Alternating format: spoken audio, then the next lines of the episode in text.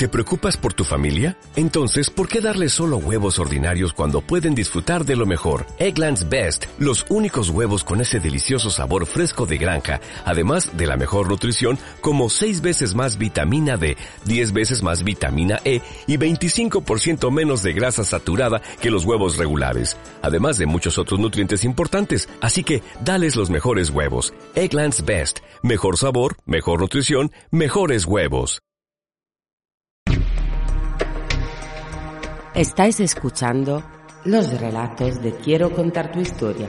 Relatos originales, cortos y de temática oscura de diferentes autores independientes, producidos y locutados por Valeria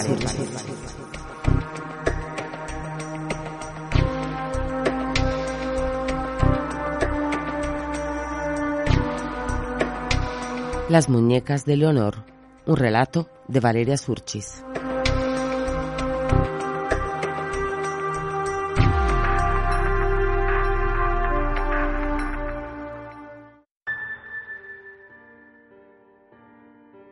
Este relato que os voy a contar es la historia de Leonor, una niña. Leonor adoraba sus muñecas. No es que tuviera muchas, pero las pocas que tenía las trataba como un gran tesoro. Ella era una niña muy sencilla y aplicada, educada y seria. Todos los días iba al colegio encantada de ver a sus amigas y a su maestra. De mayor quería ser como ella. También era un poco parlanchina, no paraba de charlar en clase y de cotillear con sus amigas. Su familia no era una familia acomodada como las de sus compañeras. Ellos tenían una vida sencilla. No le faltaba de nada, pero no tenían para lujos. Juguetes tenían los justos, vestidos también, y ella de vez en cuando soñaba con tener esas cosas que no podía tener. Una niña, por mucho que se pueda considerar seria y responsable, siempre es una niña.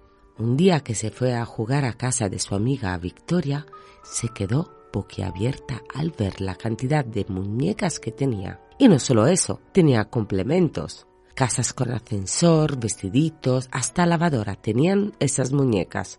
Uf, cómo le hubiera gustado tener todo eso en su casa. Ella lo que tenía era una Barbie, cuatro muñecas y los vestidos se los hacía ella misma con la ayuda de su hermana pequeña.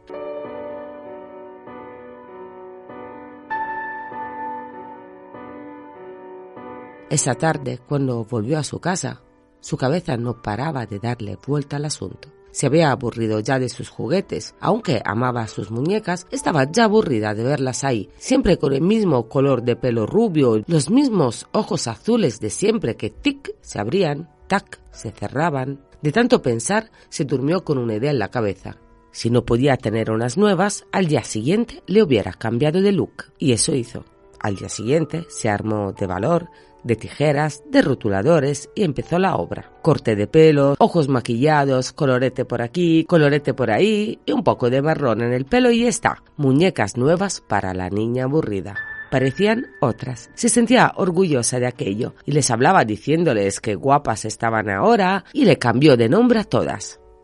Al día siguiente, en la hora del recreo, se lo contó a sus amigas con la alegría propia de una niña de su edad hasta que entró en la conversación Francisca, una niña, bueno, un poco siniestra, que acababa de incorporarse a las clases. ¿Qué le has hecho a tus muñecas? Les he puesto más guapas y ahora parecen otras. Pero por Dios, ¿qué has hecho? ¿Por qué? Lo que te dije, ponerlas más guapas para que parezcan diferentes. Ya me aburrí de ellas y no puedo comprarme otras. Pero tú no sabes que... ¿El qué? Lo que has hecho está muy mal, Leonor le gritó con la actitud propia de una maestra o de una madre que pilla a su hijo haciendo algo malo. Pero, pero yo, pero, no, no, no, no, no hice nada malo, yo no, no hice, empezó a balbucear Leonor, lloriqueando. No llores, anda, y cállate. ¿Qué te explico? Luego ya tendrás motivos para llorar. Pero este es el momento de escuchar y Francisca empezó a contarle.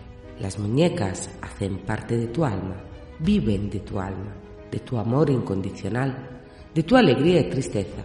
Hay una leyenda que dice que no importa que sean de trapo, de plástico o de porcelana, Nunca hay que pintar o cortar el pelo a una muñeca. Ellas viven del hecho que tú las quieres así como son. ¿O por qué crees tú que están quietas y sumisas? Por la noche ellas tienen vida propia y por el día se someten a tu voluntad. Esto es porque te quieren y viven de ti, pero no intentes cambiarlas. ¿Qué clase de persona eres tú, Leonor? ¿Te aburres y cambias a la gente? Nunca hay que hacerles notar que te aburres con ellas, ni que ellas no las quieres, porque ellas soportan la soledad, pero no soportan nunca un rechazo. Ten cuidado por la noche. Dice esa leyenda que por las noches te torturarán. Lo que hiciste es una grave ofensa y por eso seguro que están muy enfadadas. Ni te imaginas que puede llegar a hacerte una muñeca enfadada. Qué pena me das. Y no se te ocurra contarlo a tus padres, porque si no, además que a por ti, irán a por ellos también. Leonor, pálida, se echó a correr y volvió a su casa.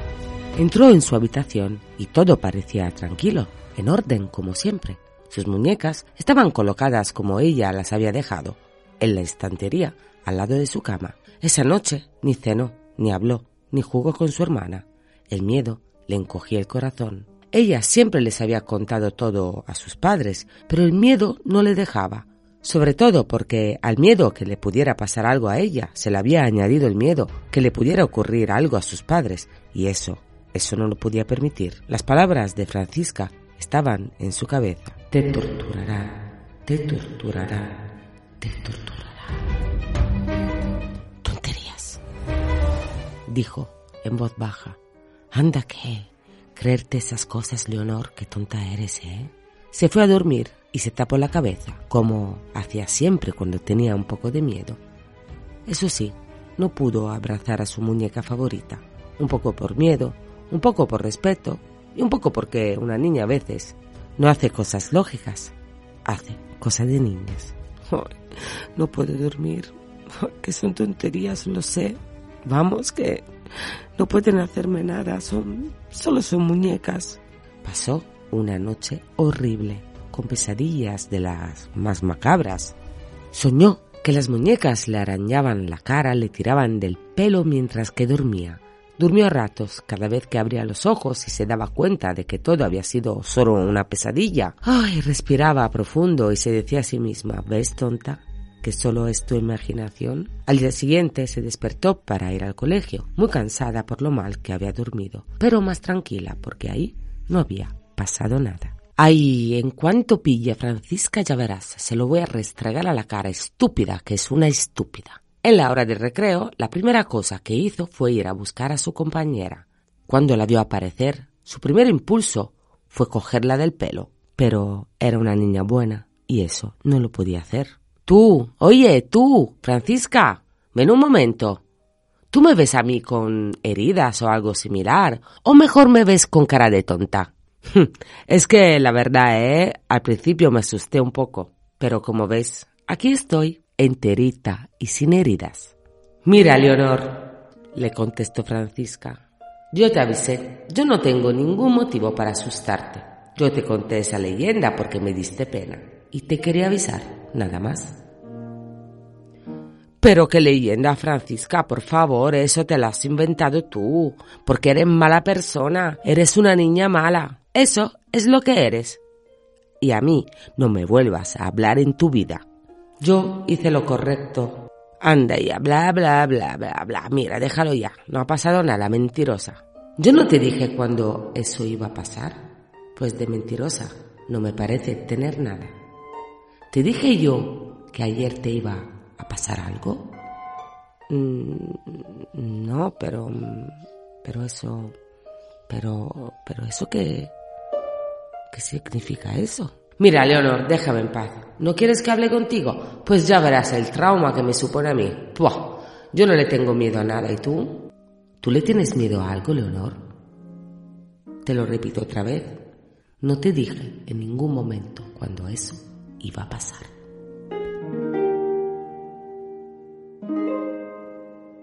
Leonor volvió a casa esa tarde, hizo sus deberes y se fue a dormir. Tampoco quiso cenar, no tenía hambre. Ahora sí, tenía una extraña sensación.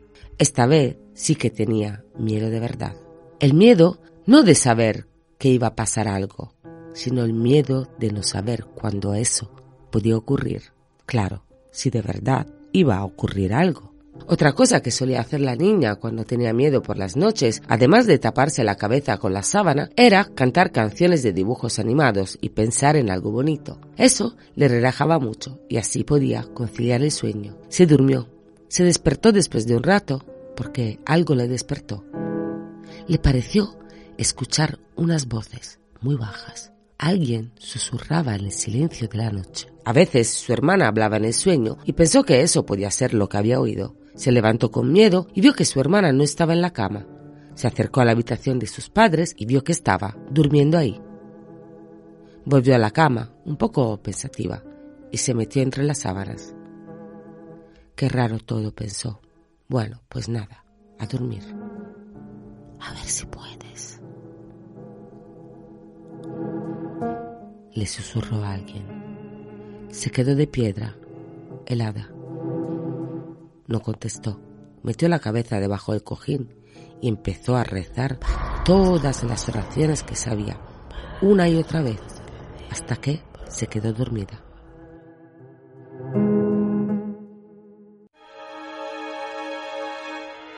Al despertarse, la primera cosa que hizo fue correr a la habitación de sus padres y preguntarle a la madre por qué su hermana había dormido ahí con ellos. Y la madre le contestó, Tuvo miedo ayer por la noche, seguramente alguna pesadilla, y se vino con nosotros. Es pequeña, estas cosas pueden pasar. ¿Y a ti qué te pasa, cariño?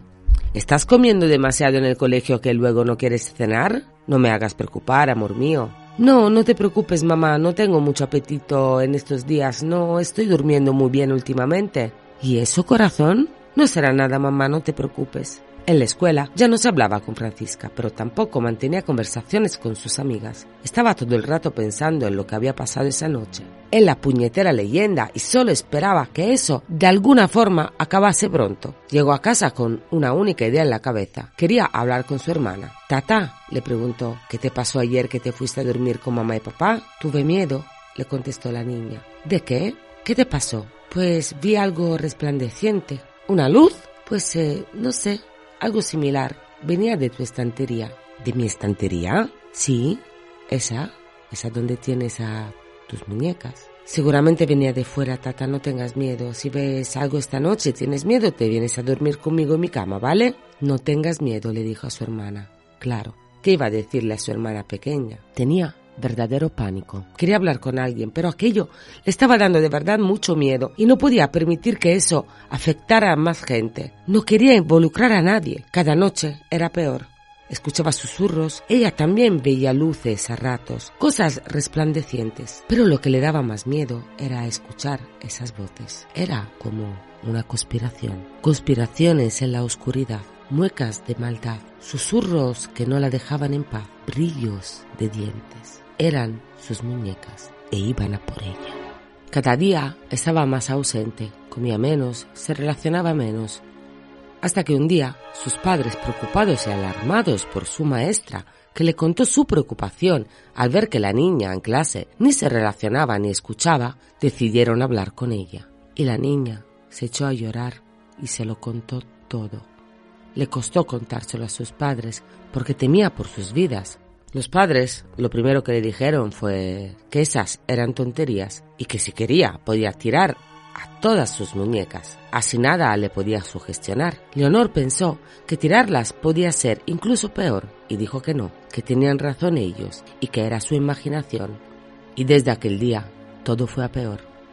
Cada noche Leonor escuchaba más susurros, veía más muecas, veía monstruos horribles, enfadados con ella que conspiraban y atentaban contra su vida y contra la de sus padres. Cada noche iba a la cama con sudores fríos, paralizada de miedo, ni se movía, solo se limitaba a intentar dormir rezando, pensando en cosas bonitas, metiendo la cabeza debajo del cojín y cantando canciones. Hasta que una noche las voces susurraron. Con esta dormirás. Y empezaron a entonar una música macabra, una nana que le hacía temblar y sudar de miedo. Veía siluetas color de muerte danzando en la oscuridad.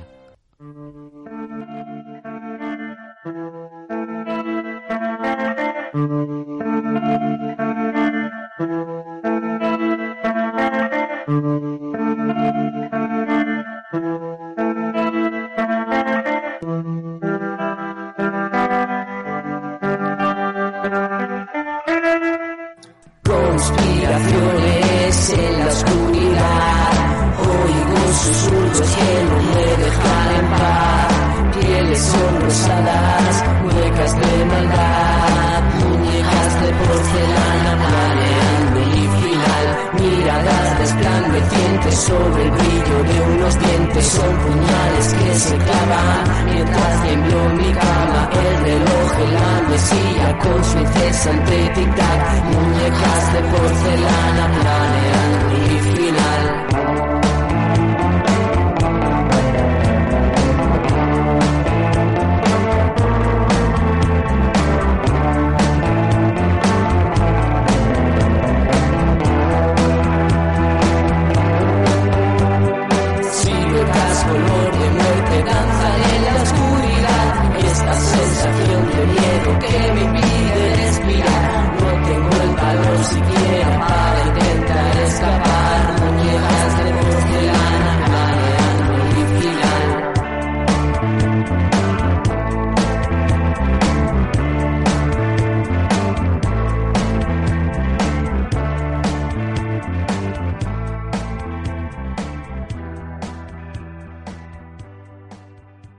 Al día siguiente, cuando despertó, le costó mucho abrir los ojos. Había llorado tanto que le pesaban los párpados. Intentó estirar los brazos, pero no pudo. Intentó hablar, pero no le salía la voz.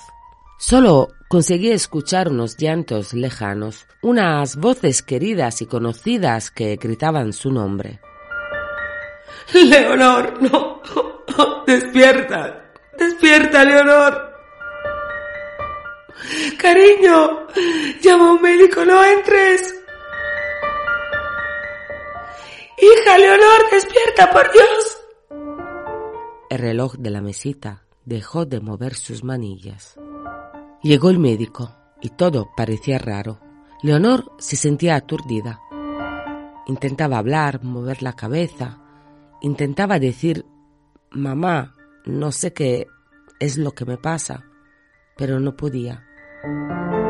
Doctor, ¿qué me pasa? Pero nadie le contestaba y nadie le miraba. Se escuchó a la madre gritar. ¡Tire esas putas muñecas! ¡Quiero que tires esas putas muñecas! Y la niña pequeña gritar. No, mamá, por favor. Deja a Anita. Deja a Anita, que era su favorita. De repente, todo se hizo oscuro.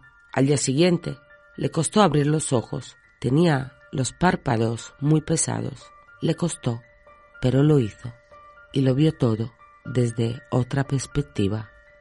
Lo vio desde lo alto de una estantería, donde su madre, escuchando a su hija pequeña, la había colocado. Leonor había muerto esa noche. Había muerto de miedo. Su cuerpecito frío, sudado, lo había encontrado su padre cuando fue a despertarla. La encontraron en posición fetal, los ojos abiertos como si hubiese visto al mismísimo demonio, una mueca de horror en la cara. La tortura había sido lenta y cruel y acababa de empezar. Se ve todo de otra manera desde lo alto de una estantería sin ni siquiera poder llorar.